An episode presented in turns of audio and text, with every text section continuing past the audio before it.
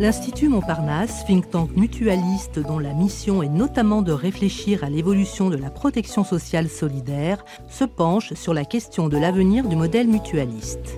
Dans ce nouvel épisode du podcast de l'Institut Montparnasse, Bâtissons des futurs solidaires, épisode intitulé Réponse mutualiste face à la pandémie, France et Belgique, nous accueillons Thierry Baudet, président du groupe Vive, le premier acteur mutualiste de santé et de protection sociale non lucratif en France. Né d'un groupement de plusieurs mutuelles dont la MGEN et Harmonie Mutuelle, le groupe Vive est un acteur majeur de la protection sociale en France puisqu'il apporte une protection à 11 millions de personnes, qu'il rassemble plus de 1000 structures, qu'il compte 25 000 collaborateurs répartis dans trois pôles d'activité. J'ajoute que Thierry Baudet est également président de la mutualité française. Nous accueillons également Jean-Pascal Laby, secrétaire général de Solidaris, mutuelle socialiste de santé sur l'ensemble du territoire belge, 3 millions d'affiliés, 40% de parts de marché. Ma première question est la suivante. La pandémie a mis à l'épreuve l'ensemble des populations, l'ensemble des systèmes. Comment ont réagi les mutuelles dans ce moment inédit? Je me tourne vers vous, Thierry Baudet. Pouvez-vous répondre déjà à cette première question? Il me semble que les mutuelles ont été euh, au rendez-vous, euh, en première ligne. Nous avons fait partie des acteurs qui, pendant la période de crise, ont apporté des solutions à nos concitoyens. La situation euh, était exceptionnelle, à bien des égards, elle demeure. La mobilisation des mutuelles a été exceptionnelle. Il me semble que nous avons su faire preuve de, de, réactivité. Euh, notre engagement a été euh, sans faille et à travers nos, nos, différents métiers, nous avons, euh, nous avons soigné, nous avons accompagné les personnes les plus vulnérables, nous avons protégé, nous avons développé beaucoup d'initiatives sociales et ça a été aussi une période où nous avons innové en développant notamment de, de nouveaux services et, et mutualité rimante avec proximité, nous nous sommes déployés sur, euh, sur l'ensemble des, territoires. Peut-être faut-il être un peu plus concret et, et, donner quelques exemples. Au sein du groupe VIV, par exemple, on a des cliniques. Eh bien, euh, on a su très rapidement ouvrir des, des unités pour prendre en charge les patients euh, atteints de Covid. On l'a fait très, rapidement. On a beaucoup parlé euh, des personnes qui étaient à l'hôpital, mais il y avait aussi beaucoup de personnes fragiles euh, qui étaient à leur domicile, qui étaient pas très bien prises en compte d'ailleurs au, début de la pandémie. Là aussi, on a su s'organiser et rompre l'isolement. Je pense à des pharmacies mutualistes qui se sont organisées rapidement pour livrer à domicile les plus fragiles. Je pense euh, aux, mutuelles du groupe Vive qui euh, ont pris l'initiative de passer des, appels de, courtoisie à des personnes dont elles savaient qu'elles étaient isolées. Plus de 500 000 appels ont été passés par les mutuelles du groupe Vive pendant le premier confinement. Je pense très concrètement aussi à, l'attention portée aux, populations les, plus fragiles. En Guadeloupe, dans un de nos départements euh, d'outre-mer, les mutuelles ont, confectionné et, remis des paniers solidaires euh, aux foyers les, plus fragiles. Nice, Nice, euh, dans le sud de la France, il y a, un SAMU social. Avec le confinement, il n'y avait plus de bénévoles. Bah, les mutuelles, elles ont mobilisé leurs salariés pour que les salariés suppléent les bénévoles et, notamment pour que les maraudes continuent de se dérouler pourrait comme ça multiplier les, les, exemples. Je parlais de services nouveaux. On a euh, donné un élan euh, extraordinairement rapide aux solutions de télémédecine qui ont permis, dans des euh, conditions particulières, de, maintenir l'accès aux soins. J'ai beaucoup parlé du soin, de l'accompagnement. Vous savez, la mutualité, on exerce aussi un métier d'assurance, d'assurance santé, d'assurance prévoyance.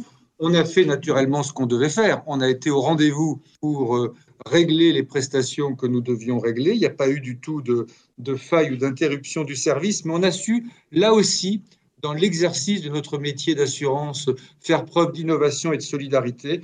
Les mutuelles du groupe Vive, notamment, ont su euh, accorder des soutiens financiers euh, aux entreprises pour leur faciliter la vie, notamment à travers des, des, reports de cotisation. Donc oui, vraiment, les, les mutuelles ont été au rendez-vous en première ligne. merci Thierry Baudet pour ce panorama à la fois très large et très concret. Vous avez d'ailleurs consigné vos impressions dans un journal de bord paru aux éditions de l'Aube. Pourquoi avoir ressenti ce besoin? Ben, Parce que, d'une certaine manière, la Covid-19, euh, passé euh, euh, l'effet de sidération, elle nous a brutalement mis face à nous-mêmes. Et, d'une certaine manière, pendant que nous luttions contre le virus, a monté le, débat sur notre futur.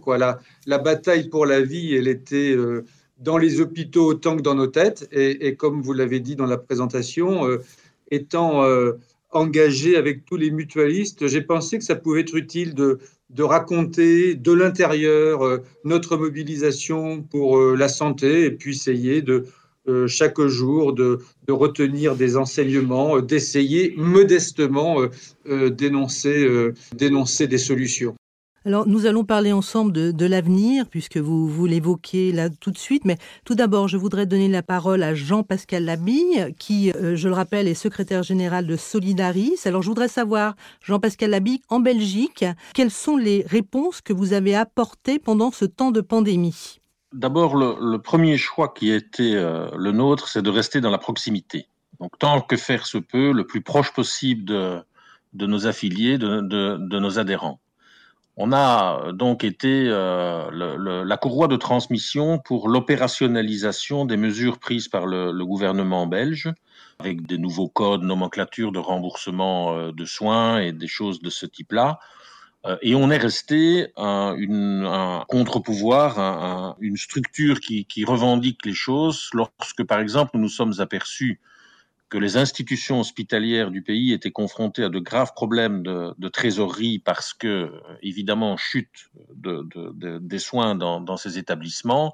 C'est nous qui avons, euh, avec d'autres, mais nous, nous étions là aussi, revendiqué auprès du, du gouvernement fédéral pour que ces choses soient, euh, soient prises en compte. Euh, nous avons aussi euh, mobilisé l'ensemble de nos structures euh, liées à la mutualité, notamment toutes celles, et Thierry l'évoquait il y a un instant, liées au domicile. Donc toutes nos infirmières à domicile, les aides familiales, les aides soignantes, toutes ces personnes qui franchement en mars-avril de l'année dernière sont allées au feu sans, protection toujours, mais qui ont permis aux hôpitaux de ne pas être, pas être engorgés. Puis on a soutenu bon nombre de, d'initiatives associatives qui visaient euh, à, la, à, la, à, la, à la construction, à la confection de, masques, de matériel de protection pour, pour l'ensemble des personnes qui se rendaient au, au domicile. Donc en fait, la mutualité a continué à fonctionner en ajoutant un certain nombre de missions euh, additionnelles mais bien sûr, nous avons veillé aussi à la protection de, de, de, notre personnel. On ne voulait pas évidemment exposer nos collègues. Et tout cela est, reste évidemment un souci, euh, un souci permanent. Donc aujourd'hui, la, mutualité euh, continue à fonctionner comme elle le faisait euh, auparavant et avant la crise, en ajoutant missions, ces missions nouvelles et elle est restée dans, dans un rôle euh, important de proximité, ce qui était pour nous euh, un des éléments essentiels. Est-ce qu'on peut dire que vous avez appris de cette crise? Est-ce qu'il y a eu des éléments? On a parlé d'une certaine mobilisation de part et d'autre.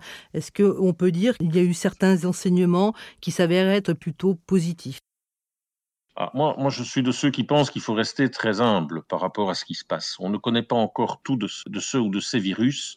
Et donc l'humilité me paraît être une, une, ligne de conduite absolument indispensable. Oui, on a appris énormément. On a appris euh, dans nos pratiques quotidiennes que euh, certaines choses qui ont été modifiées et qui vont rester modifiées dans, dans le futur, comme le télétravail ou les, les communications à, à distance, mais surtout, on a appris que notre système de protection sociale avait des faiblesses, avait des failles. On a mis en lumière les personnes que l'on considérait peut-être comme beaucoup trop invisibles auparavant. Et je parle ici des, des, métiers de la santé, mais il y en aurait d'autres à, à, mhm. citer. Mais, mais ces aides soignantes, ces aides familiales que j'évoquais tout à l'heure, ces infirmières, tout ce personnel soignant auquel on a promis, en tout cas en Belgique, des, des revalorisations importantes et, et qu'ils sont toujours d'ailleurs en train, en train d'attendre. Puis on a appris aussi que la vie n'était pas aussi simple que cela et que nous n'étions pas immortels et que bien que l'on pouvait considérer qu'on dominait la nature, euh, l'inverse est beaucoup plus vrai que, ce que je viens d'énoncer. C'est la nature qui, qui a toujours quelque part le dernier mot. Donc je crois qu'il faut rester très humble par rapport à cela et surtout construire à l'avenir des systèmes de santé beaucoup plus résilients, beaucoup plus préventifs. La prévention à la santé va très probablement, et je le souhaite en tout cas, prendre une place beaucoup plus importante. Il faudra se battre encore pour le financement juste et adéquat du système de santé. On ne peut pas tirer les leçons que nous tirons aujourd'hui sans dire qu'on a sous-financé le système de santé, affaibli, voire même précarisé les institutions hospitalières. Euh, et, c'est vrai en Belgique euh, également, même si probablement c'est un peu moins qu'en France. Et donc, mener des réflexions stratégiques sur le système de santé de demain, ça c'est aussi euh, ce qui est pour nous sur la table aujourd'hui. Le, Covid a été un formidable accélérateur en cela. Et la société de demain ne devra pas ressembler à celle d'hier. C'est tout le combat politique avec un grand P qu'il va falloir mener au travers de la protection sociale, parce que la protection sociale est un des éléments essentiels de la vie en société. Vous avez lâché le mot politique. On sait qu'en Belgique, la gouvernance est composée de trois gouvernements. Est-ce que pendant ce temps de pandémie, ça a compliqué les choses de votre point de vue? Je vous taquine quelque peu. S'il y en avait trois, nous serions contents. Il y en a plus que trois. Donc la Belgique est un merveilleux pays, mais il a cela de complexe qu'il que il a différents niveaux de, de, pouvoir, des régions, un État fédéral. Alors, est-ce que ça a complexifié? Bien sûr, puisqu'il y a plusieurs interlocuteurs, ça n'a certainement pas simplifié euh, les choses, mais on a tout de même réussi à, à trouver, euh, à trouver le chemin entre euh, les matières qui dépendent de l'État fédéral et les matières qui dépendent des régions, et on les a surtout trouvées parce que nous avions les vrais interlocuteurs en face de nous. Et je vais le dire, heureusement que nous n'avions pas les interlocuteurs du gouvernement précédent, parce que je pense que ça aurait été beaucoup plus, beaucoup plus compliqué. Ici, on a des personnes qui sont très sensibles à ce qu'est la protection sociale, à ce que sont les soins de santé, qui connaissent les difficultés euh, des institutions, mais aussi euh, des gens. Et donc, ça nous a facilité, entre guillemets, la tâche, même si elle était ardue, euh, mais ça nous a en tout cas permis de montrer quelle était la plus-value de la mutualité. Et la plus-value de la mutualité, elle réside aussi et surtout dans sa connaissance du terrain, dans la proximité, je l'évoquais tout à l'heure, avec les gens. Mmh. Et donc notre, notre rôle à nous consistait à faire remonter euh, la nature des problèmes que les gens rencontraient et à se faire écouter auprès des autorités publiques. D'accord, donc humilité, positivisme, vous êtes dans un esprit de construction. Je passe la parole à Thierry Baudet. Quels sont les constats côté français? J'imagine que vous avez aussi euh, quelques critiques à formuler en direction de nos gouvernances. Nous vous écoutons. Oui, des critiques, bien sûr, mais moi j'aimerais euh, finalement euh, dire qu'à la fois la crise a révélé euh, de profondes inquiétudes, mais aussi, et c'est ça que je retiens finalement, mais aussi l'espoir d'une résilience collective. Quand la crise nous a saisis, en France comme en Belgique, on, avait un système de santé qui était au bord de l'implosion. Et naturellement, euh, il faudra en tirer euh, les leçons pour l'avenir. Et notamment, ce système euh, de santé, depuis des années, a été totalement sous-financé. Mais quand je parle de résilience collective, ce système de santé était au bord de l'implosion, mais il a tenu. Au tout début de, la crise, alors là, on n'est pas tout à fait dans le même modèle politique qu'en Belgique. Jean-Pascal faisait référence aux différents lieux où s'exerce le pouvoir ou les responsabilités. Dans notre pays, on, a vu euh, tous les réflexes de l'État centralisateur. Et cet État centralisateur, au moins dans une première étape, s'est montré totalement sourd et totalement ignorant de l'intelligence des territoires. Et puis, finalement, au fur et à mesure du temps, il a eu tendance à un peu s'assouplir. Je reprends euh, à mon compte sur un autre plan ce évoqué là encore euh, Jean-Pascal. On a pu mesurer en début de crise combien on avait dans notre pays une absence de culture de la santé autre que curative, une absence de culture de prévention. Et pourtant, assez rapidement, j'ai vu aussi beaucoup, Françaises et les Français, nous avons globalement su faire preuve de responsabilité et de citoyenneté. Donc moi, je trouve que la crise, elle a naturellement à la fois mis en lumière nos faiblesses.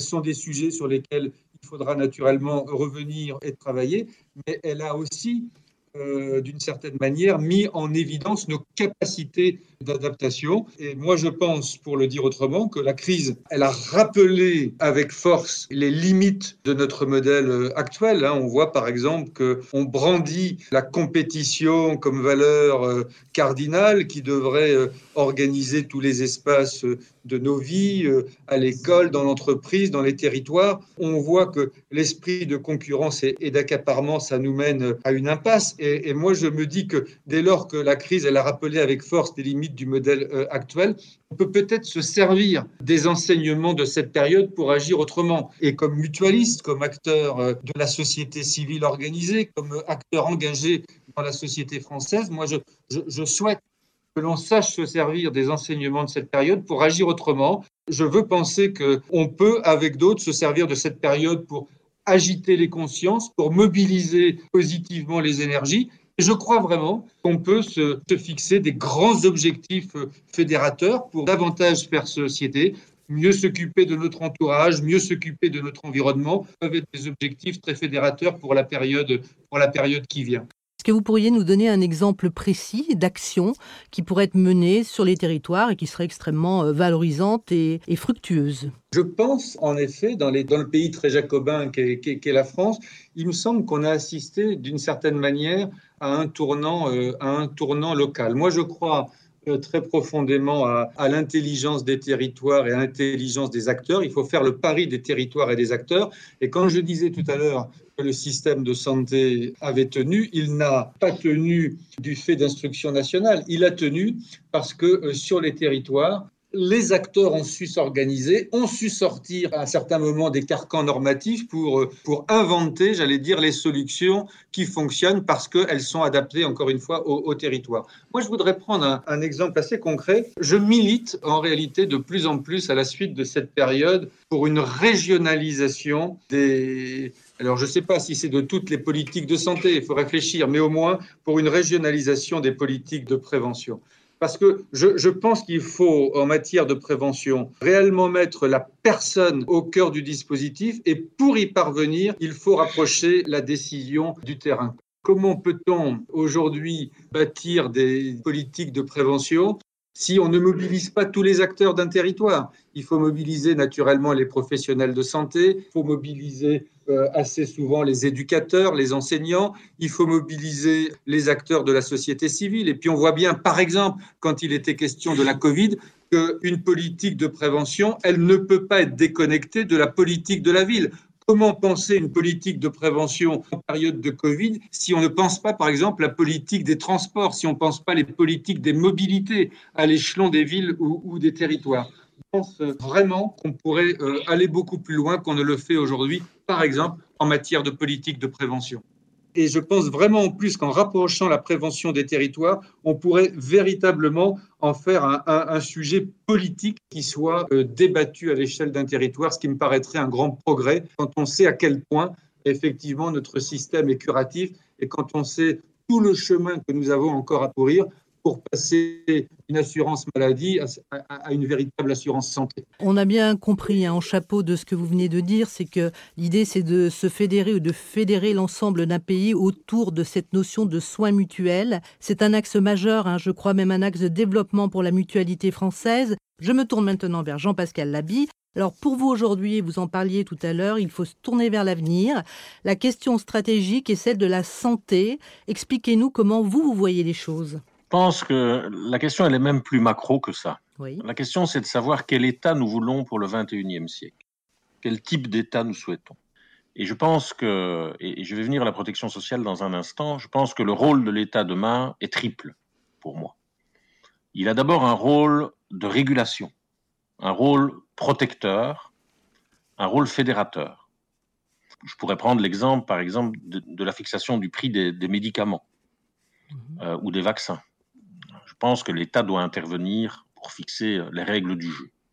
Son deuxième rôle pour moi est d'être un État beaucoup plus préventif, c'est-à-dire d'agir en amont, le plus en amont possible. C'est vrai en matière de santé, c'est vrai en matière d'emploi, c'est vrai en matière d'enseignement. Au plus loin vous laissez les gens dans la difficulté, au plus il est difficile euh, d'apporter une solution. Et enfin, le troisième rôle de l'État, c'est d'être en capacité de gérer les grandes crises, qu'elles soient financières, qu'elles soient migratoires, qu'elles soient environnementales, qu'elles soient liées à la santé. Et le moins qu'on puisse dire, c'est que nous n'étions pas prêts et, que ces crises vont perdurer. Il ne faut pas se faire d'illusions sans sombrer dans la sinistrose, mais il faut, être lucide. Et donc, à l'intérieur de, ces trois défis, ou en liaison avec ces trois défis qui sont ceux de l'État, il y a évidemment celui de la protection sociale et des soins de santé. Et dans les soins de santé, il y a évidemment la, logique qui consiste à mettre en place un système qui est résilient, comme on vient de le dire, qui est accessible, tant financièrement que dans l'information, ne négligeons pas cet aspect-là euh, des choses, et avec des institutions qui se complètent les unes les autres. Euh, les institutions hospitalières, le domicile, qui a certainement une place de plus en plus importante à prendre dans, dans le temps, et, et, les nouvelles technologies vont aider. Les lieux de vieillissement, je ne sais plus comment il faut vraiment les appeler euh, aujourd'hui, la centralité de la, de la, première ligne, et notamment du médecin généraliste, tous ces éléments doivent être pensés à la lumière de ce que nous venons de traverser euh, avec cette crise sanitaire, avec un certain nombre de balises qui, pour moi, sont extrêmement fondamentales. Et la première de ces balises, c'est évidemment la solidarité. Rappelez qu'un système de protection sociale est un système basé sur la solidarité. Vous contribuez en fonction de vos revenus, vous utilisez en fonction de vos moyens.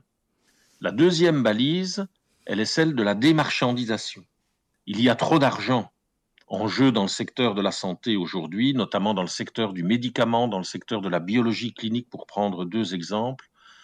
Ça ne doit pas être la logique d'un système de santé. Et puis la troisième balise que je mettrai, c'est celle de la proximité, c'est-à-dire de la connaissance de la difficulté concrète sur le terrain des, de nos concitoyens. Et c'est là que la mutualité peut avoir un rôle extrêmement, extrêmement important parce qu'elle est ancrée dans les territoires, elle est ancrée sur le terrain et elle connaît la difficulté des gens. Et puis je terminerai en disant ne jamais oublier que lorsque les pères fondateurs, après le Conseil national de la résistance, mettent en place la protection sociale, ils ont aussi un objectif qu'on oublie parfois parce que tellement il est peut-être évident ou, qu'on est trop branché sur les acquis immédiats ou les, résultats immédiats.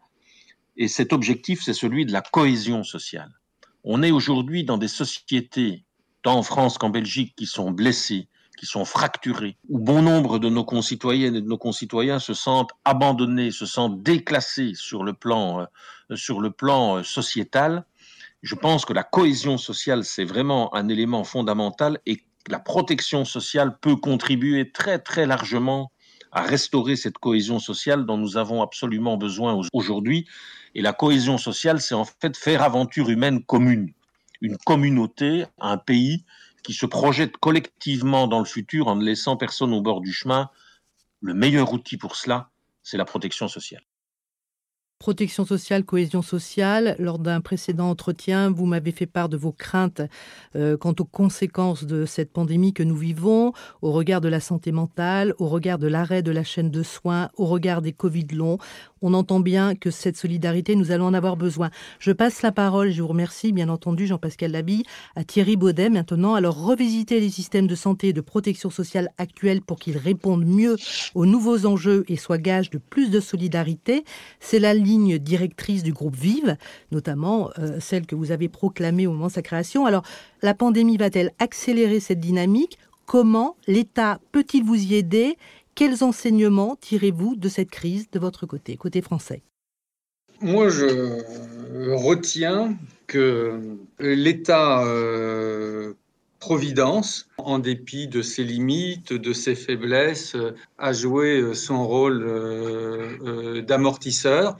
J'aime toujours euh, à rappeler que dans notre pays, lorsqu'il s'agit de se faire soigner, on sort euh, la carte verte avant la carte bleue, la carte vitale avant la carte bancaire, et il suffit de se déplacer un peu à l'étranger pour voir combien cette construction est, précieuse. Donc moi, j'ai le, sentiment que euh, les Françaises et les Français vont mieux prendre conscience, j'allais dire, de cet acquis extraordinaire, de ce bien commun qu'est la protection sociale et, et qu'est la solidarité nationale.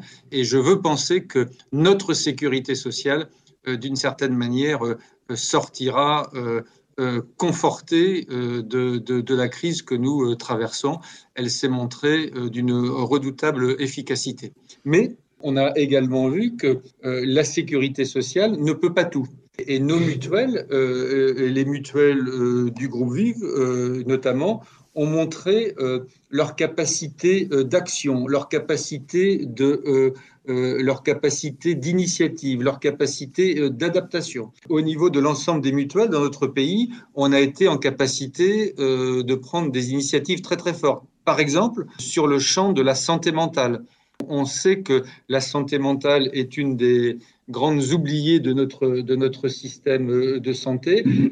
Je crois que c'est le ministère de la Santé qui produisait récemment des études montrant que 15% des, jeunes de 10 à 20 ans devraient être accompagnés, voire faire l'objet de soins. Un tiers des actifs euh, déclarent euh, ne pas aller bien. Le télétravail, euh, au début, tout le monde trouvait ça formidable. Télétravailler dans des espaces réduits, au, bout d'un moment, ça pèse. Et puis les personnes âgées également souffrent de, troubles psychologiques importants. Vous voyez, sur ce sujet de, la santé mentale, par exemple, l'ensemble des mutuelles a été en capacité de prendre une initiative pour permettre l'ensemble des Français d'accéder à des prises en charge psychologiques que euh, nous rembourserons dès euh, le premier euro. Donc, pour revenir au groupe Vive, il me semble que la crise que nous avons traversée et dont nous ne sommes pas sortis a validé le projet euh, du groupe Vive, un projet d'acteur global de santé, le, groupe Vive qui veut agir pour le bien, bien-être, pour le mieux-être de la population. Et je crois qu'on peut utilement combiner, articuler, penser la complémentarité entre la sécurité sociale, la solidarité nationale, qui doit naturellement être le pilier de notre système de protection sociale. Mais je crois qu'à la solidarité nationale, euh, on peut utilement ajouter des solidarités de proximité, des solidarités choisies, des solidarités que je qualifie de solidarités plus chaudes, et la mutualité, qui est euh, un mouvement social, qui est euh, un acteur économique, qui est un, entrepreneur du bien vivre, du mieux vivre, mais aussi un entrepreneur non lucratif, fondé sur des principes démocratiques, peut utilement jouer son rôle. Et il me semble que la crise, elle démontre que ce modèle qui participe de l'histoire sociale de notre pays depuis euh, la fin de la Seconde Guerre mondiale, naturellement en sachant le faire évoluer pour s'adapter aux problématiques de notre temps. C'est vraiment un, modèle euh, d'avenir. Et comme euh, on est finalement, on va se rapprocher à grands pas dans notre pays déjà de la prochaine élection présidentielle, que j'entends fleurir ici et là sans qu'on sache très bien ce que ça signifie, des appels à une forme de 100% sécu, je, je dis attention, je crois qu'on se priverait euh, on, perdrait beaucoup si on se privait de l'intervention des mutuelles qui, encore une fois, peut utilement venir compléter, enrichir la solidarité nationale. Est-ce que vous souhaitez réagir, Jean-Pascal, sur les propos de Thierry Baudet? Je ne peux qu'y souscrire et, Thierry euh, le sait bien, nous, menons les mêmes combats euh, les, situations ont quelques différences, mais je préfère regarder ce qui nous, ce qui nous unit que ce qui, euh, ce qui est différent entre nous. Notre envie d'avoir une protection sociale émancipatrice, qui pour moi est un des plus beaux mots de la langue française, protectrice euh, pour l'ensemble de la population, c'est notre envie à, tous les deux et ce sont les combats qu'on va encore mener certainement dans les mois et dans les années qui viennent parce que je pense que la population n'aspire qu'à qu cela et c'est de notre devoir, nous mutualistes, de pouvoir les protéger de la meilleure manière possible. Thierry Baudet, vous souscrivez? Oui, naturellement. Comme euh, euh, le disait Jean-Pascal, ce sont des combats que nous menons ensemble. Et puis, puisque vous faites dialoguer un, un, Belge et un Français, quand je parlais tout à l'heure de, de tournant local, naturellement, je n'évoquais pas un repli sur les territoire, mais une façon nouvelle d'articuler local et global. Nous n'avons pas le temps de l'évoquer, mais je pense qu'il y a beaucoup d'enseignements euh, à tirer de cette période euh, quant euh, au, projet européen qui, nous, mutualistes, nous anime. Et, on veut là aussi agir pour une Europe qui soit, j'allais dire, plus solidaire, plus social. Et, on a des sujets de souveraineté européenne, à mon avis, très importants que la, que la crise a mis en évidence. Donc, ne pas opposer le, le, local et le global, mais penser d'un même mouvement les territoires de proximité et l'Europe. Eh bien, ce sera le mot de la fin. Merci infiniment Thierry Baudet. Merci Jean-Pascal Labine pour votre participation à ce podcast Réponse mutualiste face à la pandémie France et Belgique. Je rappelle que ce podcast fait partie de la série Bâtissons des futurs solidaires. Je vous remercie, c'était absolument passionnant. Nous espérons que ce podcast vous a donné de nouvelles clés pour mieux comprendre les enjeux du modèle mutualiste. Podcast à écouter et réécouter sur le site de l'Institut Montparnasse, celui de Podcasters Media, ainsi que sur toutes les plateformes de podcast.